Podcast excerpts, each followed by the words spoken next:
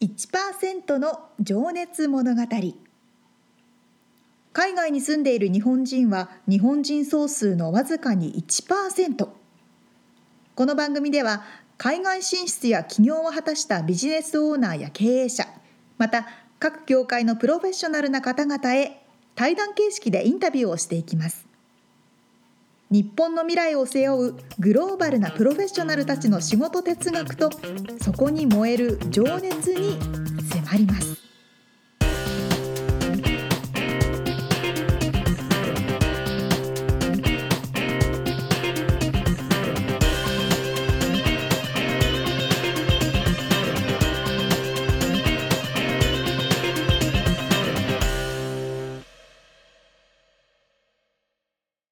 んにちはこんにちは。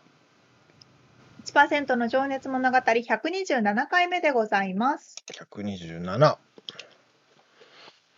ですね元気ですか？皆さんお元気ですかね？元気ですはい。ということで あのなんはかこれアメリカだけ日本にもあったかなってちょっと記憶が定かじゃないんですけどあ。うん。中華料理屋さんに行くと絶対クッキーついてきあません？ー、あれね。フォーチュンクッキーね。フォーチュンクッキーこれ日本でもそうだったかなってちょっと考えたんですけどもそれよりも何よりもはるかにうん。なんかアメリカのついてき具合が半端じゃない だってもうそれがないと中華料理食ったって感じになんないんだもん。そうそうう。そうそうそうなんですよ、ちょっとじゃあ開けてみますね今目の前にあるので俺でも多分ね、あれね、横浜の中華街とかさ、ああいうところではあった気がする。うん。今、沙織ちゃんがね、袋を開けて紙がペロ,、ペロって出ちゃってるけど。紙出ちゃったパキって中を割ると紙が出てくると。何が出てきたかな？えー You will help someone in need this week ですって。えー、なんか私は人助けをするらしいですうんっていう紙が出てきましたあれこれでもなんか。日本にもあったかな？まああったかな。いやだからその中華街はあったはず。そうかそうかそうか。だってその存在をなんか知ってた気がするもんね。ねそう日本語で出てきた紙を取っといたような気がする。あーでもなんかでもどうなる？もう記憶が曖昧になってるね。ね。ほんでアメリカだからこのクッキーいっぱいくれますよね。なんかね。あー。これでもかってくらいで人づかみにしてくれるからたなんかそれ100均に売ってなかった？そのクッキー。売ってたかもしれない、だからたまに人ん家に行っても出てくる時あるいや本当ね活用され具合が半端ないですよね このクッキーまあでもさ楽しいよね。やっぱり開けたいワクワクするじゃん多少は。しますします。じゃああとあれよあのあのチョコレートあるじゃん。うん。チョコレート？うん。あのなんだっけ？チョコレートに銀紙に書いてあるやつそういうのが。えー、そんなのあります？うん。チョコレートの銀紙にあ。れキスチョコみたいなやつ？こうチュッてなってるやつ？あれは書いてなかったと思うんだけどあの違うなんだっけ？あの名前が出てこないな。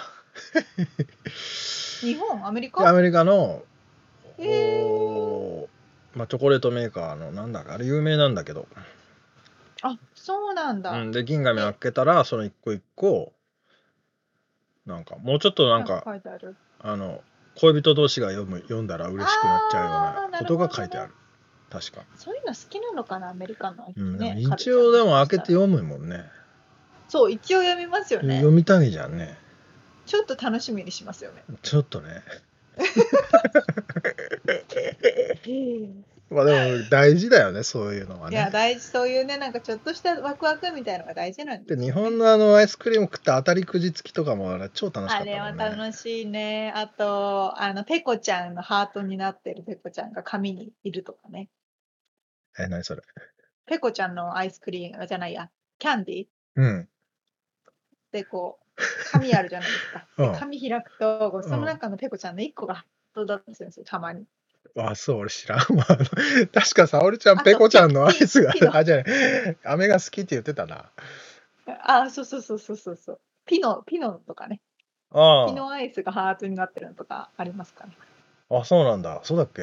そうそうそうえやっぱねそういうちょっとしたワクワクは大事っていう大事だよね。でも今思うと汚いよね、あれ。あの、当たり、アイスで当たった棒をさ、ペロペロ舐めたやつをあさ、あそこの確かコンビニに持ってってさ、当たったっつってさ、に間違いない。まあそうで、したね。まあ、いいけど。まあまあいいけど本編に入りましょう。まあいということで。はい。さあ毎回あの一人の方のインタビューを4回に分けてお届けしているこの1%の情熱物語ですが今回はナチュラリストの小田島聖子さんのインタビューの3回目はい、えー、3人のおお子さんのお母さんであり、鴨瀬市の、えー、聖子さん。3回目のお話はですね、まあ、仕事にフォーカスということで、うん。まあ、も今やってらっしゃるその発酵食品とか、えーまあ、その植物植物じゃないな食べ物のお話、うんうんうん。とかあと仕事のお話ですね。し対する姿勢うんみたいなのをね掘り下げていて、ねちょっとね僕は終盤ですごいびっくりする発言があったので面白かったんですけどね、まあ、またそれはお楽しみにということで。はい。ということでぜひきあもう早速聞いていただきましょう。はい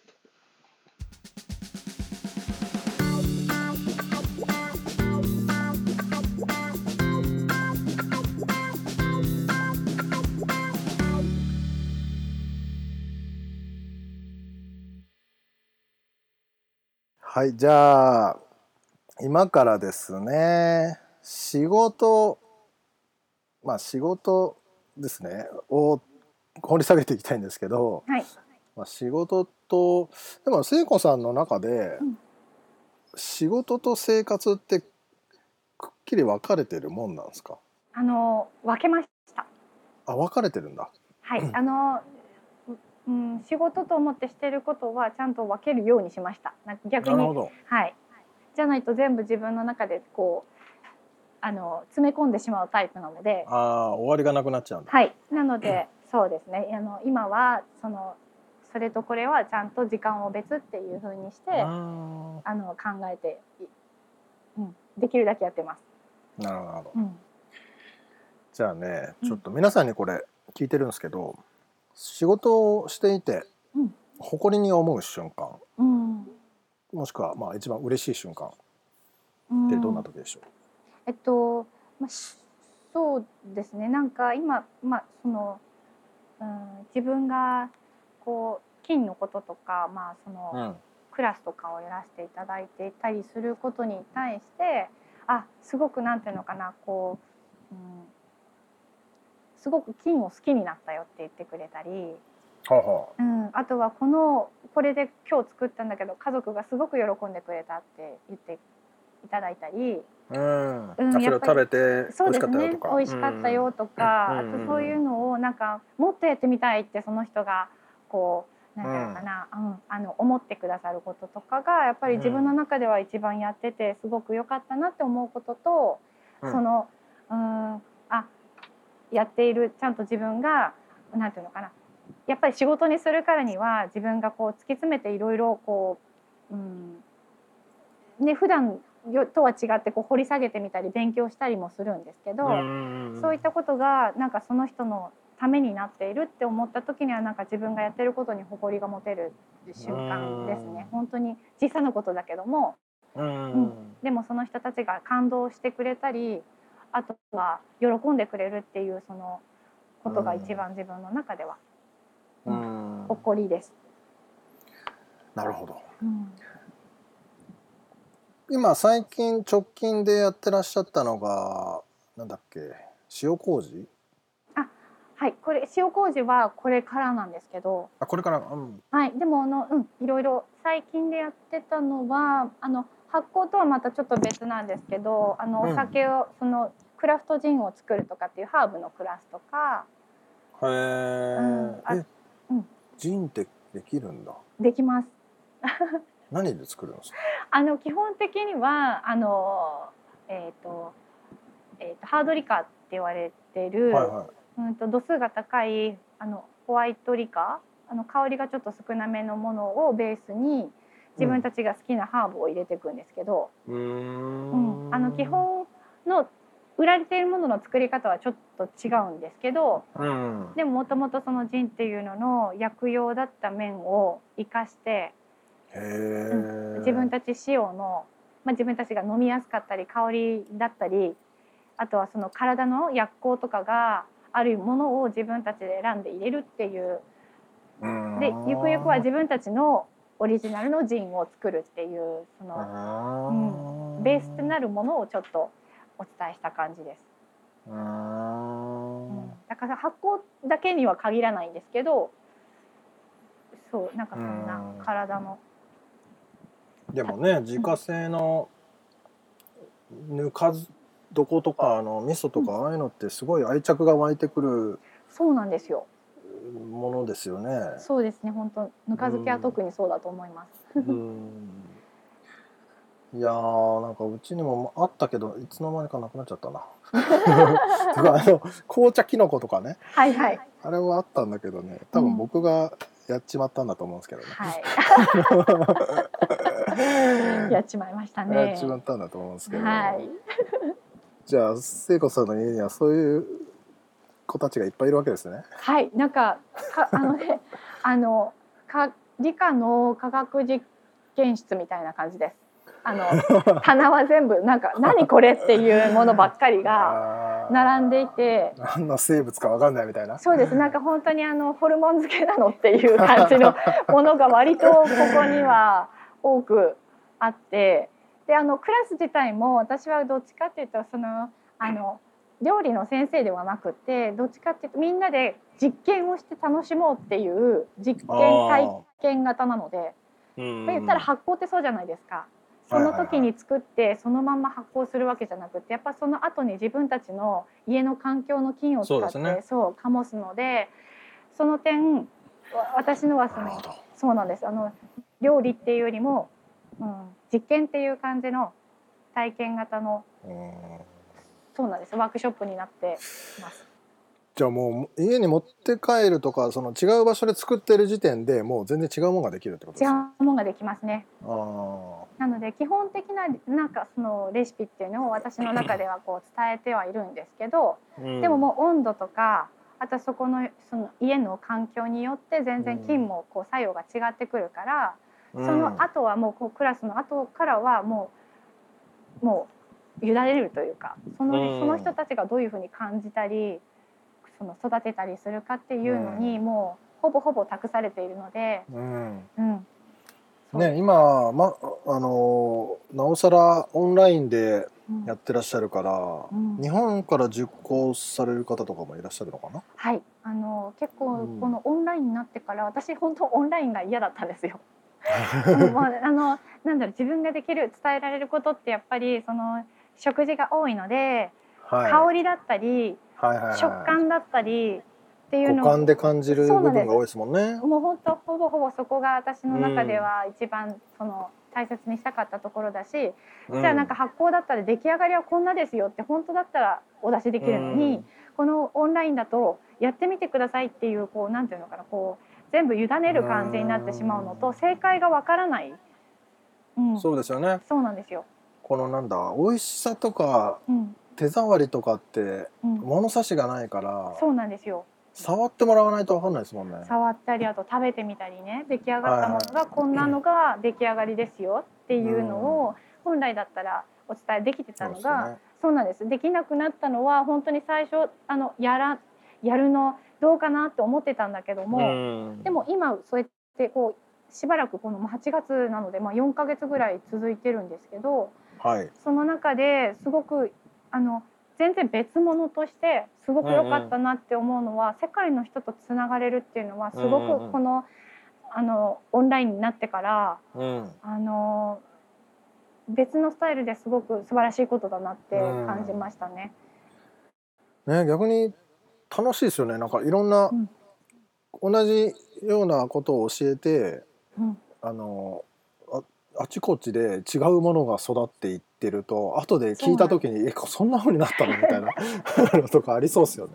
なんかねその使う菌はある程度こう一緒のものを使うようにはしてるんだけどもそのなんかなんていうのかな必要度が違うっていうのがすごく私の中で、あのあーって気づかされたことで例えばそうです。なんか例えばだけど納豆のクラスとかもするんですけど、はいはい。納豆って日本とかでは割とねあのスーパーに行けばいろいろ選べるほどあるんですけど、はいはまあ、あのでカリフォルニアはまあ比較的手に入りやすいです。いまあ日本のスーパーもありますもんね。ね。日系スーパーがね。うん。うん。だけど例えばカナダとかの方とかに、うん。うんうんこうあの話を聞いて同じうん。クラスの中でねお話を聞くんですけどそうするとやっぱりなんか遠くにしか売ってなかった。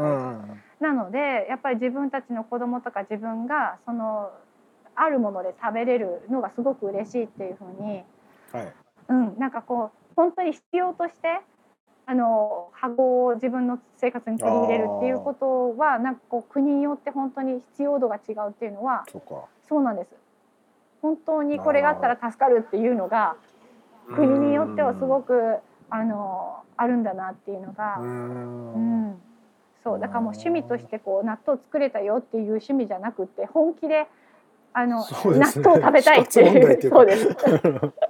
作んなきゃないからみたいな。そうです、うん、っっていうのがあったりしたり、うん、あとはあれですね。うん。こう例えばだけどもあのじゃあお酒使いますよっていうのもその各地によってそのそのお酒のね種類が違ったりするんですよね。はい。でそのじゃあそこにあるお酒を使いましょうっていうのでいろんな国の方にこう聞いたりするとまあはい。大体こうハードリカーだったら日本の方だったら焼酎がいいかとか言われる方もいるしアメリカだとこうウォッカとかがいわあのうんなんだ手に入りやすくてある程度いろんなとこで売られてるとかうん。あともうタイだったらタイでこう作られてるお酒がありましたとかっていうのも。うん。なんかその地域によってそのホワイトリカー同じホワイトリカーって言っても使うものが違うとかなるほど。そうなんですよ。そう。だからそういったのがどんな味なんだろうって私の中でもそうですよね。そうなんですよ。味わってみたいですよね。味わってみたいみんなの。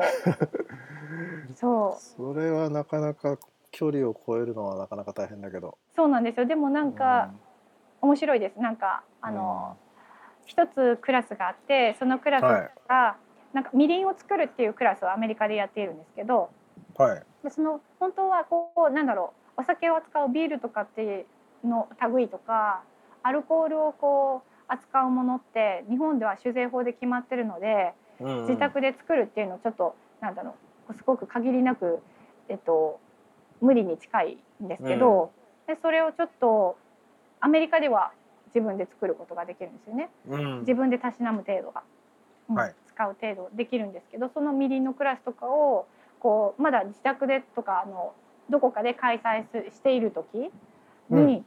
そのみんなが作って出来上がった後に一回持ち寄ったことがあるんですよ。おー。バラバラで作っておいて。そうそうです。あのいや違うんです。私の子の家にとかあとはそのみんなが同じ場所で同じ材料を使って作るんですよ。うん。うん。でその後みりんを、まあ、熟成させる期間があってその後じゃあそもういうことね。そうなんです。その後に、えっと、みんなで持ち寄って今度はじゃあみりん絞りをしましょうっていう会があるんですけど、うんでその時に何ヶ月か経った後みんな持ってくると同うんじ材料で同じ場所で作ったものが全然みんな色が違ったりするんですよ。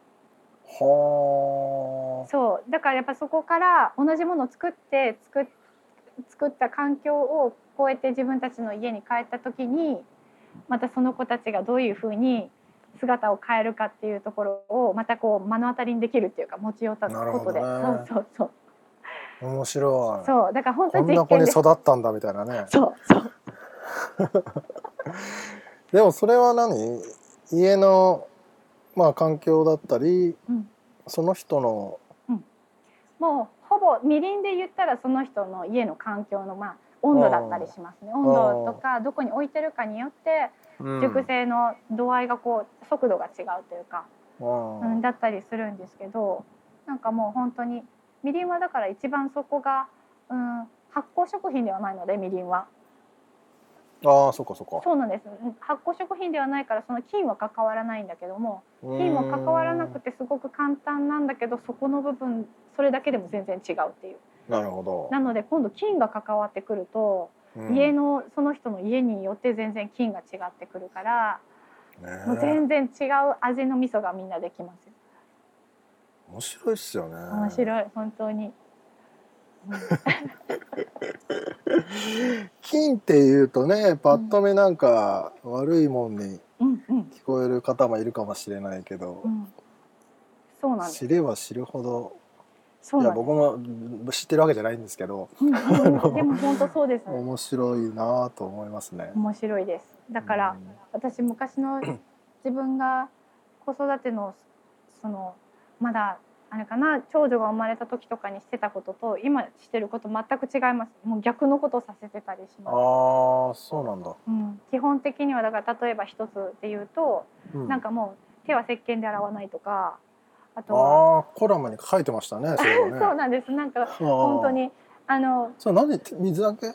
もうほぼ水で泥とかその汚れを落とす感じはするけどもあとはもう自分たちの体の免疫力で対抗しなさいっていうやつ それはでもうん子供だからってことですか？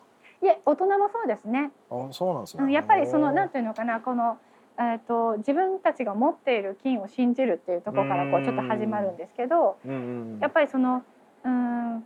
まあここの手一つにとってもここにはは自分が必要な菌がついててくれるんですよ。うん。でそういう悪い菌ももちろんいるしいい菌もいるんだけども自分たちの環境に対応している菌がこの手手のあたりとかうん。もこの自分の表皮にはついてくれてる常在菌っていうんですけどはい。そういうのをやっぱりその消毒をすることによって悪い菌を殺すっていういい面もあるけどそのいい菌も死んじゃうので、うん。そのいい菌が死んじゃうとそれにこうなる悪い菌がこうさらに来た時に対抗できなくなるんですよね。うんだから無菌状態のところに一番こう侵されやすいっていうかうんの状態になってしまうからその状態はやっぱり私昔は自分がこうあんまり知識がない時というか自分がこう菌とかをこう仲間として自分の中で受け入れてない時ははいやっぱり菌って悪いものっていうイメージがあったから、もう全部しこたま洗ってましたね全部こう綺麗に。除菌してね。って。うん。うん。だけどやっぱそういうそうじゃないんだなっていうのが自分のいろいろ作ってみたり一緒に生活してる中で自分、うん。あのなんだろうみんなに当てはまるわけじゃないと思います。だけど、私の生活スタイルとしてはそれが一番いいっていうのに今落ち着いてるので、うがいもしないし、うん手洗いもそこそこにっていう感じでうん。やってます。でもね実際にこの現代ね、うん。なんだアレルギーが増えたとか鼻炎が増えたとかっていうのもねやっぱりその、綺麗にしすぎてるっていう説もありますもんね。そうですね。もう本当に綺麗にしてるからとあとは添加物とかやっぱり自分たちの体が知らないものをこう入れてしまうというか、うん、うん、そうかそうか、うん。そういうのもある。ありますね。たくさうんん。多分要素的にはあるけど。でも昔の方が全然体ね 強かった。そうですよね。こんな薬もなくいいし、なんだ、もっとけ清潔感的に言ったらもうちょっとね、もうちょっとそうなんですよ。レベルが低い状態だったのにね。そうなんかだから除菌とかもそんな意識的になかったと思うし、うん。うん。だから今あのあれですねこう今になってその、うん、こうテクノロジー的にすごくはい。例えば大量出血とかする時のこの外科さんなんかはすごく今の現代やっぱり昔だったら多分死んでた人が今ちゃんと助かってるっていうのもあるので、お医者さんとか今の現代のこうあの技術ってすごく素素晴らしいと思うんだけども、そうだけどもやっぱりそそれとまた一つはやっぱりなんていうのかな今ちょっと薬で、うん、その、うん。自分がこう体が発信してる症状を消して消してしまうというかこう気づ,、うん気づかないようにふ蓋をしてしまうっていうかな部分が結構あったりするのかなって思います。ありあの風邪の時にうん熱が出るのもうん、菌と戦うためなのにそうですね。熱を抑えちゃったりしますからね。そうそうそう。だから大なんかすごくなんかでも大変だと思う。やっぱりお仕事してる人とかは休めなかったりもするし、うんそうだから今の現代がちょっとあまりにも早すぎるというか、うん。そう。確かに確かに。うん。まあでもこれ一番最初に話したんじゃないけどやっぱ人間の能力自体がお落ちてるってことですよね、多分そういううん。なんか野多分。生野生力というか。そうもう多分基本的には多分そういうところもあり、あとはなんかちょっと、うん、こう自分の感覚よりもこうしたらいいよっていうものにちょっとこう情報にとらわれてしまうところが多いっていうか、うん、うん。うん、なんか仕方ないですよね。情報がすごく多い社会だから。はい。うん。なんともこの一つのも問題だけではないいろんなものが絡み合ってると思うから。ね。なんとも言えないですけどね。そうですね。そう。でもなんとなくだけど今のこのコロナの時期を過ごしてる人なんとなんかこうそういうところがちょっと感覚的にうんうん。こう、うん、気づくいろんな今までのこう早くこう過ぎてたものとかに一回ストップをかけられた状態になるじゃないですあー確か。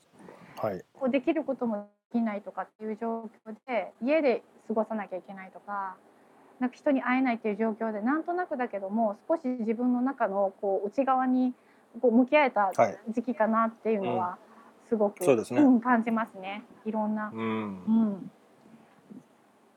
うん。なんか僕進行を忘れて話に熱中してたんですけど。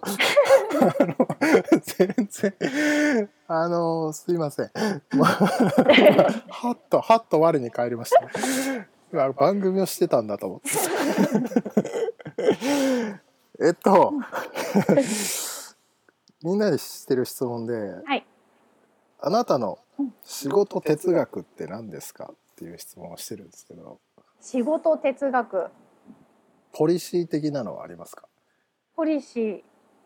ポリシーは多分だけども私の中では、まあ、自分が思ったこととかこうやっていることを継続継続することかなって思います。何に対してもそうなんだけども、はい。うん、やっぱり続けるっていうことが、うんうん、すごくその先に何かある、まあ、それがねうん。例えばだけど続けてみてダメだったり自分が好きじゃなかったりするパターンももちろんあると思うけどもはい。基本的にはやっぱりそのそれを一つのことをこうやり遂げるとか自分がやこう継続してやってるってことの中で何か学びがあると思っていて。そうなんです。だから本当に何にでも言えるかなって自分の中ではね、継続継続することかなって思ってます。なるほど。ねえぬか漬けは一日じゃできないですからね。そうです。本当に。浅漬けになっちゃうからね。そうですよね。そなるほど。う、うん、もう超納得です、えー、じゃあちょっと次の質問。はいはい。あなたを作ったルーツは何だと思いますか？私を作ったルーツですか？はい。私を作ったルーツはあー自分の幼少期にあると思います。母。うん。あのその暮らしですかねやっぱり。今,、うん。今の自分がいるのはあの小さい頃になんだ家族と一緒にやってたことだとか暮らしてた環境っていうのが今すごく自分の中であの大きいです。なので、じゃうん、ルーツはやっぱり大分での幼少期ですかね。あそこにいたはい。鶏鶏うん、さんたちもうん、です。その中の一つですかね？一部ですかね、はい、私の一部になってます。まあ、本当に食べちゃったのか知らないけど。食べましたよ。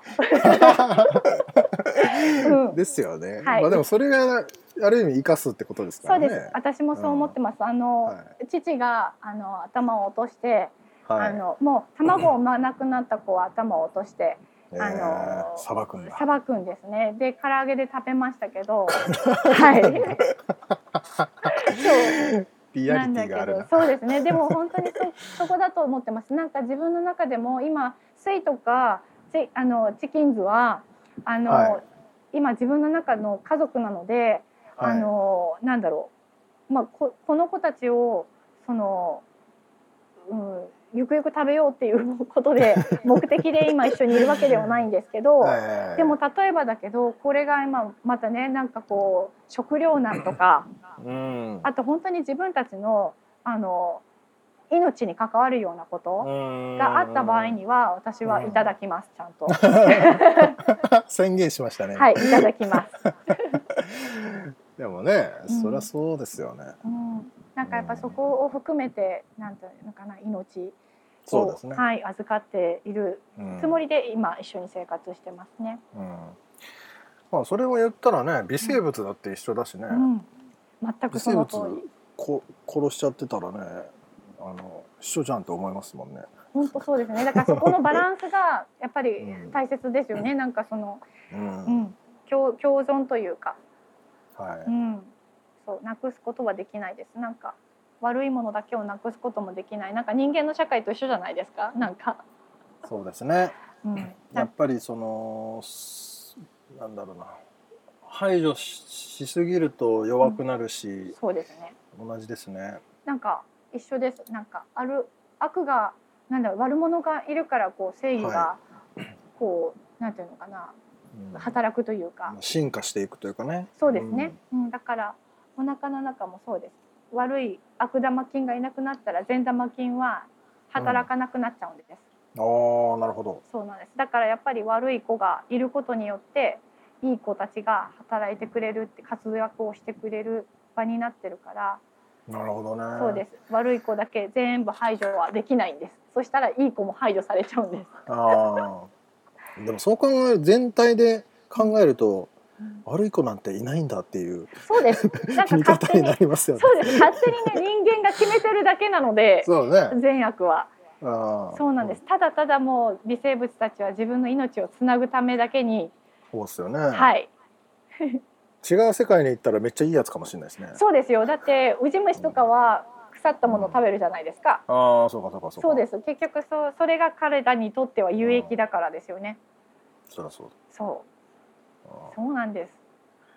いやもうね、進行を忘れてしまうんですけど、時間が迫ってきてる。ちょっとまた話させてください。って途中に言いますけど。はい。じゃあごめんなさい。あとこれだ。今の聖子さんを引っ張ってるうんモチベーションって何ですか？モチベーション。というかその前にうん。なんかこう疲れたなとかそういう時ってあります？もう嫌だなとか。疲れたなやだなって思うことは、うーん、なんだろう自分が興味がないことにはああ。全部は疲れたなって思います。例えばどういうこと？例えば学校からなんか強いられる？そうですねなんかあのほとんどだから自分が興味があること以外で全てです。あココントロール外の。そうです。自分の中であこれなためなって思えること以外はややっぱりそのあの自分でこう頑張んなきゃいけない。例えば勉強とかもそうなんですけど自分がそのなんていうのかな興味がある分野とかはすごくうん。つ突き詰められるんですけどはい。それ以外のおなんか勉強しなきゃいけない。だから学校とか私全然ダメでした。本当に。本当に。あのだからもう子供にも言ってあるんですけど、うんお母さんの数学の点はひどかったからねっていう。だからあなたたちは心配しなくていいってそれでも生きていけるからって。逆にね。大丈夫だよ。今今今ママが生きてないわけじゃない。なんかちゃんと生きてますっていう話を。そりゃそうだ。うん、なのであのやっぱり、うん、特にまああれかな？学問的なことはすごく苦手です。苦苦手だし疲れますね。うん。うん、でもそんなものは置いといて、じゃあ逆に引っ張ってるモチベーションっていうのは、モチベーションははい。なんだろう共感？かな、うんなんかやっぱり自分がやっていることをすごくうん楽しいなと思ってくれるお友達だとか、うん。やっぱりそういう人との会話とかうん時間とかっていうのは私の中ではとっても、なんだろうモチベーション次のモチベーションにもなるしそれで言うとクラスもそうですね。うん。クラスをやっていることでなんかみんなみんながこうなんだろうほっとしたり満足したりしてくれてるこう表情を見ることが自分の次のモチベーションにもなるし、うん。っていうもう繰り返しですねそれの、うん、そこでエネルギーもらってそうですいただいて次ます。に生かして。うんかものだから家族でもそうですよね。なんかご飯を食べてすごく美味しいよっていう表情だとか美味しいっていう一言で次の自分のこのお母さんたちって多分そうだと思うんですけど、うん。あ次また頑張れるっていう、そうね。うん、モチベーションに、うん、なってますね私は。うん。うんでもそれがねそばでずっと見てられるっていうのはある意味だからすごい贅沢なことというか。そうです。うん。感謝しきれませんね本当に。ねえ、うん、それを。素敵なことですね。そうです。もうこれを。でなんかすごく素敵だなって思うもうあのなんだろう。もう主人にベタベタ惚れな私なんですけど。うん。その中でななんでかってこうなんだろう。ここにいる、まあ、母親としての私とかっていうのを、うん。そのあのそれは大切な、まあ、なんていうのかな仕事とは言わないけどもやっぱりそこに、うん役割があの、うん。とても大切だよねっていうことを理解してくれてるっていうのは、なるほうん、すごくありがたいです。自分がやってることもそうだし子育てもそうだしあのそれそれがあなたのどいいところ、あなたのの、うん、あの役割だからっていうことをいつも、うん、あの自分ではなかなか気づかないとこ。ですね。それがやっぱりあるあるととてもなんか幸せというか、うん、うん、かな。最高の一言ですねそれはそうですね。旦那。さんに聞かせてくださいねこれはい。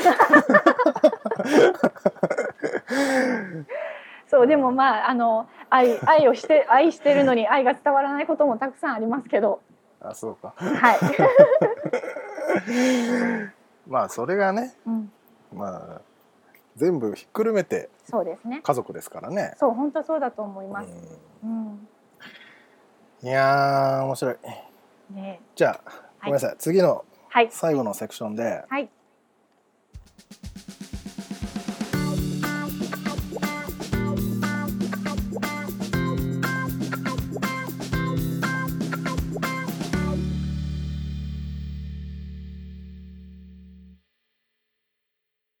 旦那さんのことが大好きなんですって。ねえなんかもう羨ましい感じだよね。素素敵な。敵素敵ですよね。うん。お子さんがいて、うん。それで多分ね夫婦関係とかっても変わると思うけど、それでもすごくうん。ラブラブっていうのはもうね超憧れですよね。うん。沙織ちゃんもねペッパーが増えて。そうそう。これから。でペッパーの今うんこ処理に追われてて大変です。なんかペッパーのうんこの話ばっかりして。ごめん。なさい、す。みません。ね。お食事の方はいそうです。失礼しました。いやー面白かったな話が、ねあのねすっごいこうこれはもう絶対教育的にいいなって思うのが、うんやっぱり動物って殺して食べるじゃないですか。はい。でもそれ見ないですよね。あー。自分も含め。そうだねそれをやっぱり身近に感じて命をいただいているっていうのうん。も分かりながら生活することって、うん。生活、まあ、人生の深みが増すんだろうなって確かに。本当に思それがねなかなか衝撃的なは発言って前回言ってたやつう。なんですけど、食べましたって言ってたのがねあのしかも唐揚げにして食べたっていう。頭切って。そうそうそうかったけど。いや本当にそういうことなんですよね。だって私いつもちょっとまあこれこの話をしだすとやっぱ深くなっちゃうんですけど、うん。ある一定の動物保護だけを訴えてはいはい。で他の動物は普通に食べますみたいな話あるじゃないですか。クジラとかそういう話？そう。クジラとかイルカとか。でもね普通に豚とかそうだよねますみたいな。めちゃめちゃ食ってるよねめちゃめちゃ食ってるじゃん。でもそうやって命をいただいてるから生きられるわけで。僕聞いた話だとねアメリカ人アメリカ人じゃないか現代の人、うんであの魚っていうものはこういうあのフィレ切れた状態で海にいると思ってる人が中にいるらしいよ。私も聞いたことある。さばいたのを見たことがないからちっちゃい子供とかそ四角いあの寿司に乗ってるネタ状のやつが海で泳いでると思ってる人がいるっていうね いや本当きっとチキンとかもね子供とかに教えないでチキン書かせたらこういう切ったチキンの肉を書くんじゃないですか。ああそういうことか。そうそうそうそう。まあでもこっちの人はアメリカ人は七面鳥をた丸焼きするからね。あでもあれが丸焼きのあれがそのままいると思っ思ってるのかな、ああ確かにね。は羽がない状態のやつ。そうそうそうそうそうかもしれない。いやでも確かに僕の妻はあの昔お父さんがイノシシを山から取ってきてさばいたっていう話を聞いたことあるよ。ええだから普通の人なんだけど 普通の人ってのもあれ別に料理人じゃないんだけどそういうことができた、だってさ、ね。鶏をさばけって言われたってさわかんないよね。いやさばけない。魚もさばけねえしな俺あー確かにねそんなさばく機会がなかなかないですもんね、まあ釣りはよく行ったからねすああそっかそっかそっか。触るのは全然あれだけど食う食いはしなかったからそのまま逃がしてたから。うんうんうんうん。うん。面白いね。やーいや本当にでも生きていくうちにた大切なことがたくさん詰まったお話でいやほんとそう思いますその善悪の話も面白かった。あのやっぱりね、悪を排除しするっていうかまあまあ除菌しすぎるっていう話とちょっとかぶってるけどかぶってるっていうかいやそのなんつうんだろ本当そう本当そう。ね。う、うん。その善も悪もあって成り立ってるこのエコシステムみたいなね。あるもんね。だってバイキンマンがバイキンマンがいないアンパンマンなんて絶対つまんないもんね。うん確かにその通り。本当そうですよ。ね。だから。アンパンマンがアンパンマンと話してあ今日もいい日だったね。あー終了。するずーっと終了。する 絶対面白くないねそれ、うん絶対面白くない。いやーなんだかあな、ー面白いな。え次最最終回ですよね？次最終回です。もうずっと話をしていたかったんですけど。まあ、えー次はですねまああの例によって未来を意識したお話で、はいはうん、今後のね聖子さんがどんなふうに考えていらっしゃるのかなとか。うんうんうん。そしてなんかとっても温かいお話が最後に出てきますので楽しみにしております。はい。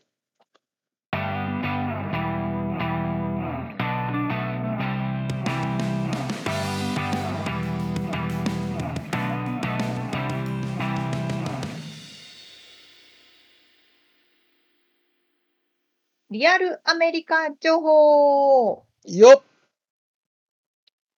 さあこのコーナーではですねうん。最新のアメリカの情報、生活情報、そしてビジネス情報についてお届けしてまいります。はい。今回は、うん。私たちあのロサンゼルス、カリフォルニアにいるんですけれども、はいはい。そのあのカリフォルニアの法律あ。に関わることをちょっとお伝えしていこうかなと思うんですけど、えー、最近あのうん話題になったウーバーリフト事件、わかります？ウーバーリフト事件。そう、私たちの生活にはもうウーバーは欠かせないじゃないですか。はい。ただ、今私たちが収録してるのが2020年の8月26なんですけど、はい。1週間前に もうウーバーカリフォルニアではあの営業しませんっていうふうに言ったんですよ。あそうなの？そう、本当に正式にアナウンスをして、あのあのあの、店うん、うん。どうぞ。そうそう、ウーバーとリフトが、あの一時的にもカリフォルニアでは営業が、営業を止めますっていう話になったんですけど、で、その理由としては、うん。あの、ウーバーとかリフトって、いわゆるコントラクタうんうんまあ、契約社員というか、まあ、はい。はい。コントラクターという契約でうん。雇用が結ばれてるんですけれども、うんその場合、コントラクターだと、アメリカの法律、まあ、カリフォルニアでは、あの保険をね、企業側が払わなくていいんですよ。うんうんとか、まあ、退退職するときとか、まあ、あとは、なんだろうな、えっ、と、仕事がアンエンプロイメントうん。うん。になっちゃったときに、保証をする保険とか、まあ、そういうのを払わなくていいので、会社的にはすごいメリットがあるんですけど、はい。ただ、そのコンコントラクターっていうのは、どこまでをコントラクターとするかっていうのをずっと揉めてたんですよ。そうだね。まあそれは、うん、その揉めてたこと自体は知ってたけど、その1週間前に。そう。え、今じゃあ走ってないってこと？それがですね、揉めていて、うん。じゃあもう、あの、えっと、どこが決めたのかわかんないけど、もうコントラクターは正社員にしてくださいっていうふうに、はいはいはい。しなきゃいけない法よってね。してしなきゃいけないよっていうふうに決めたんですよ。うんうん。そうしたら、ウーバーとかリフトは、もうそれだと利益にならないから、うんうん。営業しませんっていうアナウンスを出したんです。で、もう明日から営業しないってなったら、あの、司法長官が、いや、それは困るから、やっぱりちょっと取りやめますみたいうな。感じで、今、まあ、チューブラリンちゃチューブラリうンの状態。ん。で、これで何が言えるかというと、その、まさに前回も TikTok の話で話したんですけど、うん。いわゆるスタートアップの会社って、うん。生活にはなくてはならないものにすぐなるけど、うん。それがいつ一瞬でなくなるかわからないなっていうのが、その。現状だなっていうのは、うん特にアメリカではね、うん。思いました。ねえ、ウーバーなくなったらきついよね。きついよねって、そういう状態になっちゃったよね。うん、そうそうそう、本当に依存していて、うん。あのーそれこそ、私、アメリカに来ても5年ぐらい、5年以上かな、経ちますけど、一度もタクシーは使ったことがなくて、うん。ウーバーしか使ったことないんですよ。うん。だからウーバーとかなくなっちゃったら本当に、ねまあみえ。んな足にしてる人も多いし。うん。でもさ、そのアメリカっぽいっていうか、逆に、そういう状態にしたら、その、そっちが強くなるわけじゃん、今回みたいに。あの、やっぱ。ちょっと撤回しますみたいなさ。あのそこのせめぎ合いだと思うんだけど、スタートアップ、アメリカのスタートアップってだから先にやっちゃって、法律違反かスレスレのところを。なるほどうね。ん、で、あのみんなが使って、これないとダメでしょっていう状態にしてから法律を変えていくっていうあうん動き方なんだけど、まあ、それがなんかぎ、うん日本は逆だって言われてて、法律先に変えなきゃって言って、だから新しいものが全然生まれてこないみたいな話はあるよね。あなるほどな。うん、法律は全然変わんないからさ。あ、なんか、そっか。だから私がなんか変だなって思ったのは、うんこっちの人に、アメリカの人にとって多分普通のことなのかもしれないんですうね。ん。それはすね、そうやってやっていかないと、既得権益持ってるとか、ね、タクシーのうんちゃんがどうのこうのって言ってたら一生変わんないよね。そうなんですよね、本当うに。ん。まあ、それも、ね、善と悪かは分かんないけど、絶対進化してると思うもんね。うんうんうんううん。そう思います。いやー、なんか、うん。Airbnb とかだってさ、それも日本じゃ法律で縛られちゃってるけどさ、うん、民泊ね、法かなんかですよね。うん、それもでもこっちはだからそんなのは法律を最初は無視じゃないけど多うんうんうん分かいくぐっていけるとこまで行って確かに。で投資家集め確てもうみんな使ってるしこんななかったらダメっしょみたいななしたらうん法律の方が変わるもんね。確かに。ああ、なるほどね。ミツさんに言われて思った、そういう形なんですね、アメリカのビジネスの形態って。そうだからそれはアメリカのスタートアップらしさというか、まあ、ちょっと無鉄砲なみたいなイーロン・マスクとかもねんんんそうだけど、そうですうね。ん、叩かれるけどねめっちゃ。めっちゃ叩かれる みんな気にしないし、もうダメになって、破産しても気にしなうん、いし、絶対応援するやつがいるからね。いう。ううんん、そうなの、そうなの。本当そういうもんですようね。ん、そっか、でも、本当なくなっちゃったら嫌だな。リフトは関係ないんじゃないの？でも。あ、今一緒か、でも。リフトも確か、今一緒か、まあでも、うん一緒、一緒だと思いますよい。やじゃあ法律的には一緒、そうだよね。でもそんなケアしてたら絶対無理だもんね利益、うんそうそうそうそう。なんかリフトも一緒に正式発表してた。だけどそのドライバー側もさ全員が全員そうやってベネフィットつけてって言ってるわけじゃないんだよね多分うん、多分全員じゃないと思いますよ。そうそう今のまんまでも全然いいハッピーだよっつってやってるやつもいる、うんうんうん、いますいます、ねっとね。そうそうそうそう。まあ特にね、あのカリフォルニア、年々年々労働者のうん力が強くなってますから、あー企業としてはやりづらいなっていうのが正直で、働く側としてはすごいなんか怠けられるなっていうのがまあ確かにね。権利みたいなのの主張がすごいからね。すごいですからね。本当だよ。雇ってる側も大変だな。大変でしょそうですよ。ミツさん雇う側だから大変だとまあ思いますよ。雇うっつったって俺はそんなの大したあれじゃないけどまあでもね。いろんなことを気にしないといけないよね。そうそうすぐ訴えるからね。そうですね。怖いそう本当怖いの。まあそんなこんなで、まあ現状のねアメリカのスタートアップといううん。ことで、なるほど。はいこれでもちょっとまたこれもね前回の、うん TikTok じゃないけどアップデートが気になりますなこれは。今後はまたうん情報が上がり次第お伝えしてまいります。はい。以上リアルアメリカ情報でした。はい。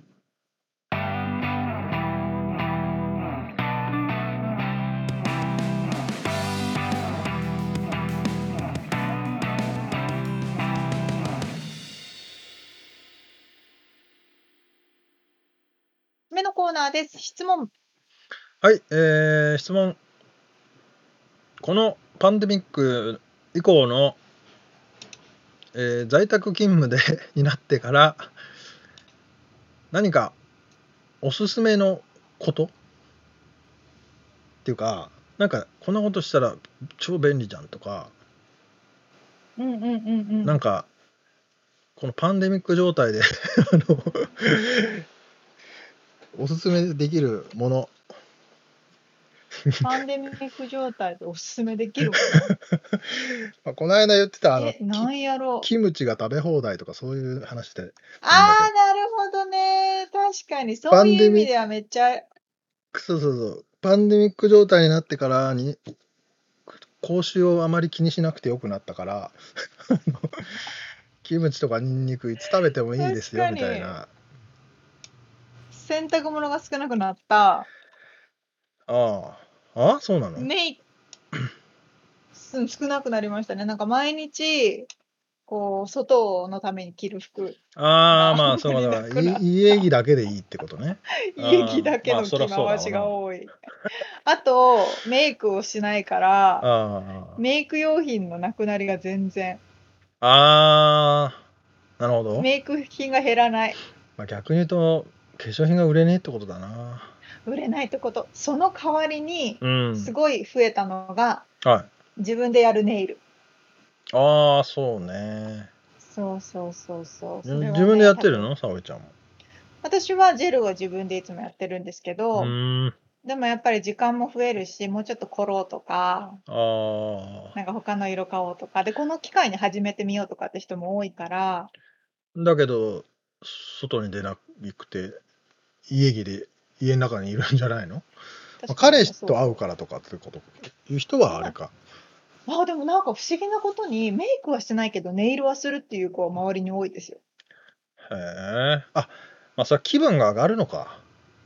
あれ？あのー自分の あ、そうかもそう人に見せるっていうより。りも自分が気分がいいんだ。そうかもです。